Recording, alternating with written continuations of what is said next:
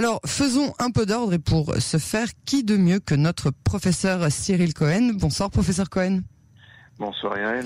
Merci de nous retrouver ce soir encore. Je rappelle que vous êtes le directeur du laboratoire d'immunothérapie de l'université de Barilan à Ramat Gan et membre du conseil consultatif des essais cliniques sur le vaccin contre le Covid-19. Alors, professeur, tout d'abord, cette prolongation euh, du passeport vaccinal, c'est une bonne nouvelle, somme toute, mais euh, sur quoi se base-t-on pour être sûr que l'immunité, perdure au-delà euh, des six mois qui étaient prévus à l'origine?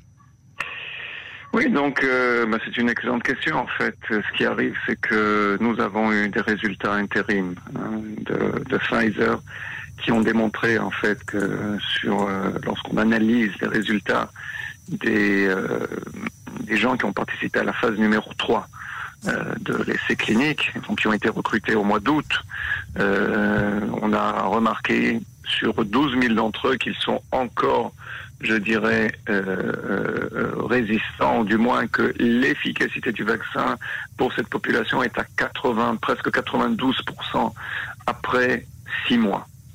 Donc, Donc on a déjà le recul.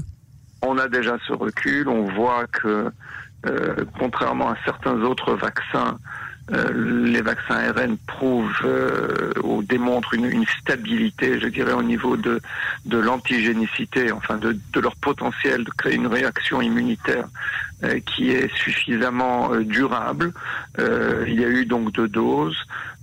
Bon, il y a aussi d'autres analyses, on ne va pas rentrer dans les détails, des cellules mémoire, etc. Mais enfin, tout porte à croire que d'après ce que l'on a comme résultat, euh, le vaccin serait protecteur jusqu'à l'automne et peut-être même jusqu'à l'hiver. C'est donc pour cette raison que pour l'instant, le ministère de la Santé a décidé de prolonger donc euh, la validité, entre guillemets, c'est pas seulement le passeport vaccinal, mais c'est la validité en fait de ce vaccin. Maintenant, vous savez, c'est de la biologie, il se peut qu'il y ait un nouveau variant, il se peut qu'on découvre un mécanisme auquel on n'a pas pensé, mais ce que ça veut dire, c'est qu'on n'est pas, je dirais, si tout continue comme c'est comme c'est le cas aujourd'hui, euh, la troisième dose, ben pour l'instant, on n'en aura pas besoin.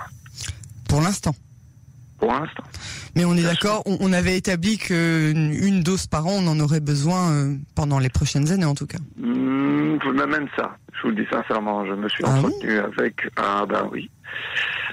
J'ai eu le plaisir de m'entretenir avec euh, le directeur médical euh, de Moderna euh, le docteur Talzax, euh, qui a récemment reçu le doctorat honoris causa de l'université de Barilan. Et donc, ben, c'est même l'avis de plusieurs professionnels. Il y a une chose très intéressante qu'on est en train de voir, c'est une convergence, biologique de ces, virus, de ces variants. C'est-à-dire que on s'attendait à avoir beaucoup plus de diversité c'est vrai, il y a des variants, ils font peur et on peut en parler, entre guillemets, ils font des ravages. Mais d'un autre côté, il semblerait que euh, euh, euh, y a beaucoup moins de diversité que ce que l'on voit, par exemple, chez la grippe, dans un autre virus d'ARN qui est la grippe. Donc, tout cela nous porte à croire que le taux de mutation, le taux de changement, il n'est pas tellement énorme et si ces vaccins, justement, génèrent une immunité, vous savez, on a d'autres vaccins qu'on utilise, on n'a pas besoin de vacciner tous les ans. Euh, l'histoire de l'histoire de la grippe, c'est parce que un, ils mutent, deux, ces vaccins, ils sont beaucoup moins efficaces que ce que l'on voit aujourd'hui euh, avec les vaccins ARN. Donc, euh, euh, si on prend d'autres vaccins, je sais pas, euh, le tétanos on le fait une fois tous les cinq ans, l'hépatite on le fait quand on est jeune et puis bon on fait plusieurs rappels, mais après c'est fini. la rougeole, je sais pas quand est-ce que vous avez été vacciné, mais moi c'était il y a une quarantaine d'années. Pareil. Voilà, donc euh, ce que j'essaye de dire, c'est que une fois de plus, euh, on, on, a des scénarios où les vaccins tiennent le coup. Je vais être prudent et il faut être humble et dire qu'on ne sait pas encore tout sur ce virus. Mais ce que l'on voit aujourd'hui, je veux dire, c'est pas, je veux dire, on est, on est, on est plus confiant. Euh, je dis ça dans un sens, je veux dire, on est, on est toujours, euh, je dirais, inquiet avec ce qui arrive euh, de par le monde. Mais lorsqu'on voit une population vaccinée comme en Israël, où, je peux vous le dire clairement, on est on approche, on est. Si ça c'est pas de l'immunité collective, je sais pas ce que c'est. Euh, c'est pas total, mais une fois de plus, c'est impressionnant ce qu'on voit en Israël. Ça tient du miracle. Donc, euh, c'est un scientifique qui vous le dit, avec une guitare, c'est un scientifique. Et, et donc, donc, donc, euh, je vous dis sincèrement, on est beaucoup plus optimiste aujourd'hui. Voilà. Donc c'est pour ça quand vous me demandez peut-être dans un an, tous les ans, machin et tout, je vous avoue sincèrement, ça je ne sais pas. D'accord. Alors euh, donc ça y est, non seulement le passeport vaccinal et donc euh, la validité du passeport vaccinal est prolongée, mais en plus, de plus en plus de pays acceptent de rouvrir leurs frontières aux Israéliens vaccinés et les Israéliens adorent voyager. Est-ce que vous ça vous inquiète? Et si oui, bah quelles seraient vos recommandations pour tous ceux qui s'apprêtent maintenant à partir partir euh, vers l'Europe après euh, un an et trois mois où on n'a pas pu euh, retourner, ne serait-ce qu'en France. Ben oui, oui, ben je, je, comprends, je comprends ce besoin avide de, de voyager, mais d'un autre côté, bon, ce, dont je parlais, ce miracle, c'est le miracle qui est en train d'arriver en Israël. Mais ce qui arrive, et je l'ai dit aussi dans ma précédente réponse, ce qui arrive dans le monde, ça inquiète. Euh, une fois de plus, on a limité plus que limiter les dégâts en Israël grâce à la vaccination. Mais d'un autre côté, la recommandation du ministère de la Santé me semble adéquate. S'il n'y a pas de raison de d'aller à l'étranger, euh, je crois que là, là on parle de tourisme, hein, c'est-à-dire que c'est plus euh, pour des, des, des, choses très importantes ou pour le travail. Là, non, justement, je parle, je, je, parle du tourisme. Si, si le tourisme, je le considère pas comme une raison. Euh, euh, c'est important. Je peux comprendre le besoin de sortir, machin et tout. Je comprends totalement.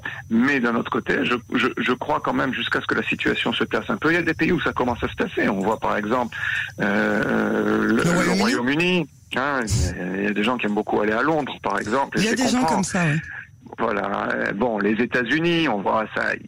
Il y a un semblant, je dirais. De, il y a, d'autres problèmes. C'est mitigé un peu ce qui arrive, mais on voit aussi ils ont un fort taux de vaccination.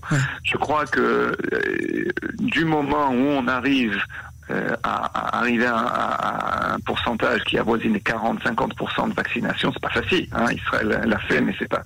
Je crois que bon, les, après un mois après ça, je veux dire, si, ça, si on, on, prend en compte le modèle israélien, ça se tassera. Donc c'est pour ça, il faut comprendre que les vaccins, ils empêchent aussi, ils empêchent l'infection. Et si ça empêche l'infection, et on a des données aujourd'hui que ça empêche la transmission, c'est pas mhm. que des études en Israël, mais aussi des études, par exemple, euh, au Royaume-Uni si ça empêche aussi la transmission. Donc vous êtes dans des pays qui sont aussi protégés et vous avez aussi un risque moindre de variants parce que chaque infection peut donner lieu à un variant. Donc je comprends totalement la décision euh, du ministère de la Santé.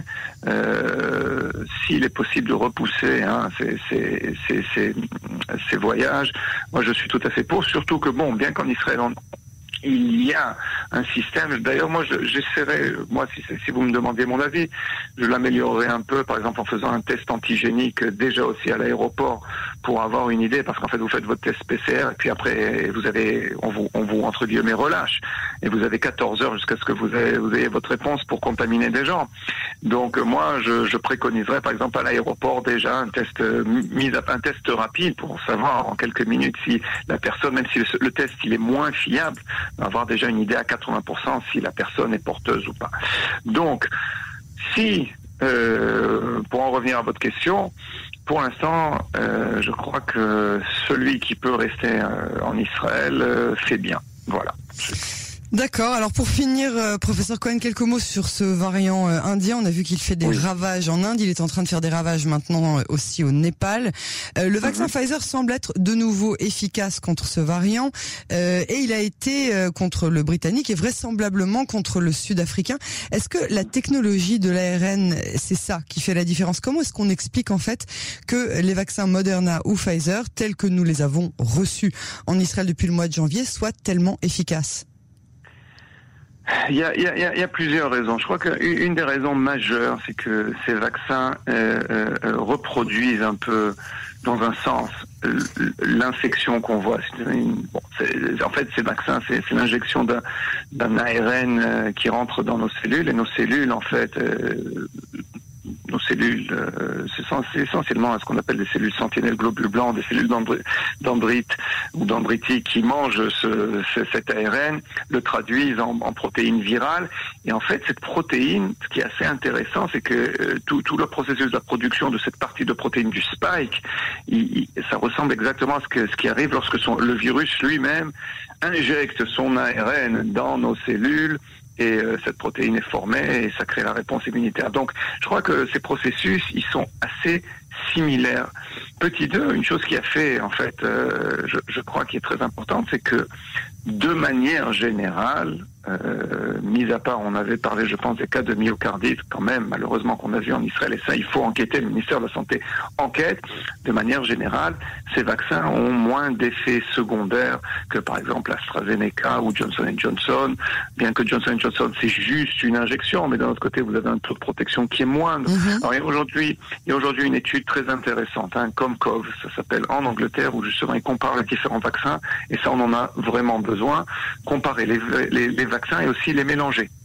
Parce que l'un des scénarios, peut-être pour la troisième dose, c'est que vous recevriez un vaccin d'un type un peu différent. On ne sait pas encore, une fois de plus, on apprend le sujet. Ah oui. Donc, euh, euh, une fois de plus, je crois que les vaccins ARN ont, ont, fait l'impossible. Euh, ils, étaient étudiés, comme vous le saviez, ça fait plusieurs années.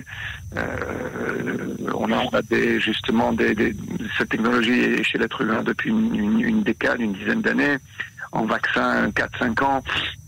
Et, bon, les résultats étaient, je dirais, encourageants, mais ça n'a jamais été, je crois, euh, l'option euh, sur laquelle en vaccinologie on, misait. Et là, d'un coup, à cause de cette pandémie, la facilité de produire un vaccin ARN, la, la maniabilité, la flexibilité de cette, de cette plateforme ont fait que, eh ben, ils sont arrivés premiers. ça a été, Pfizer a été le premier à être, mhm. à être homologué sous urgence évidemment, sous conditions d'urgence, mais quand même. Et on a vu ces résultats qui sont impressionnants. Donc je crois que l'avenir, euh, euh, je ne veux pas dire appartient à l'ARN, mais euh, on est en train je pense à plusieurs niveaux, reconsidérer les stratégies vaccinales, même pour des maladies contre lesquelles on pensait avoir des vaccins efficaces, mais là, vu les résultats, donc on pense que le vaccin ARN, c'est, ça va faire partie de notre arsenal du futur pour protéger les populations. Dans un futur très proche, du coup. Exactement. Et euh, même pour des maladies, une fois de plus, on parle de la grippe, on parle de du parce que la grippe, je vous le rappelle, hein, on a un problème pour déterminer le vaccin de la grippe. En fait, on celui l'an dernier. Voilà, on copie ce qui arrive euh, six mois. Oui. Voilà, à Hong Kong. Donc, euh, et, pourquoi? Et il nous faut six mois parce qu'il faut adapter les plateformes et produire, etc. Mais vu que les vaccins ARN, et on parle, c'est pas un secret, on parle de monter une, une usine de vaccins en Israël, euh, basée là-dessus, euh, sur ces technologies. Euh, J'en avais parlé il y a quelques semaines euh, sur la chaîne numéro 13 ici en Israël. Donc, on, on on voit une plateforme qui est assez flexible. Imaginez vous puissiez avoir un vaccin contre la grippe euh, qui est basé sur les résultats d'il y a deux mois et pas d'il y a six mois. Donc vous auriez peut-être, vous miseriez beaucoup, de manière beaucoup plus intelligente sur les souches qui causeraient ces, infections euh, annuelles et vous seriez beaucoup plus flexible pour la vaccination. Bon, donc ça c'est un peu le futur, mais euh, c'est, je crois que c'est vraiment un, et je ne suis pas le seul à le dire, hein, on est on est beaucoup spécialistes à le dire, ça a été peut-être euh, la bonne chose qui, qui, est, qui a découlé de cette malheureuse épidémie qu'on a qu'on continue à vivre là, en ce moment, moi en Israël, mais quand même à l'étranger. Professeur Cyril Cohen, merci beaucoup pour euh, ces précisions et puis à très bientôt sur les ondes de Cannes en français. Moi, merci, bonne soirée, bonne santé à tous. Merci à vous aussi.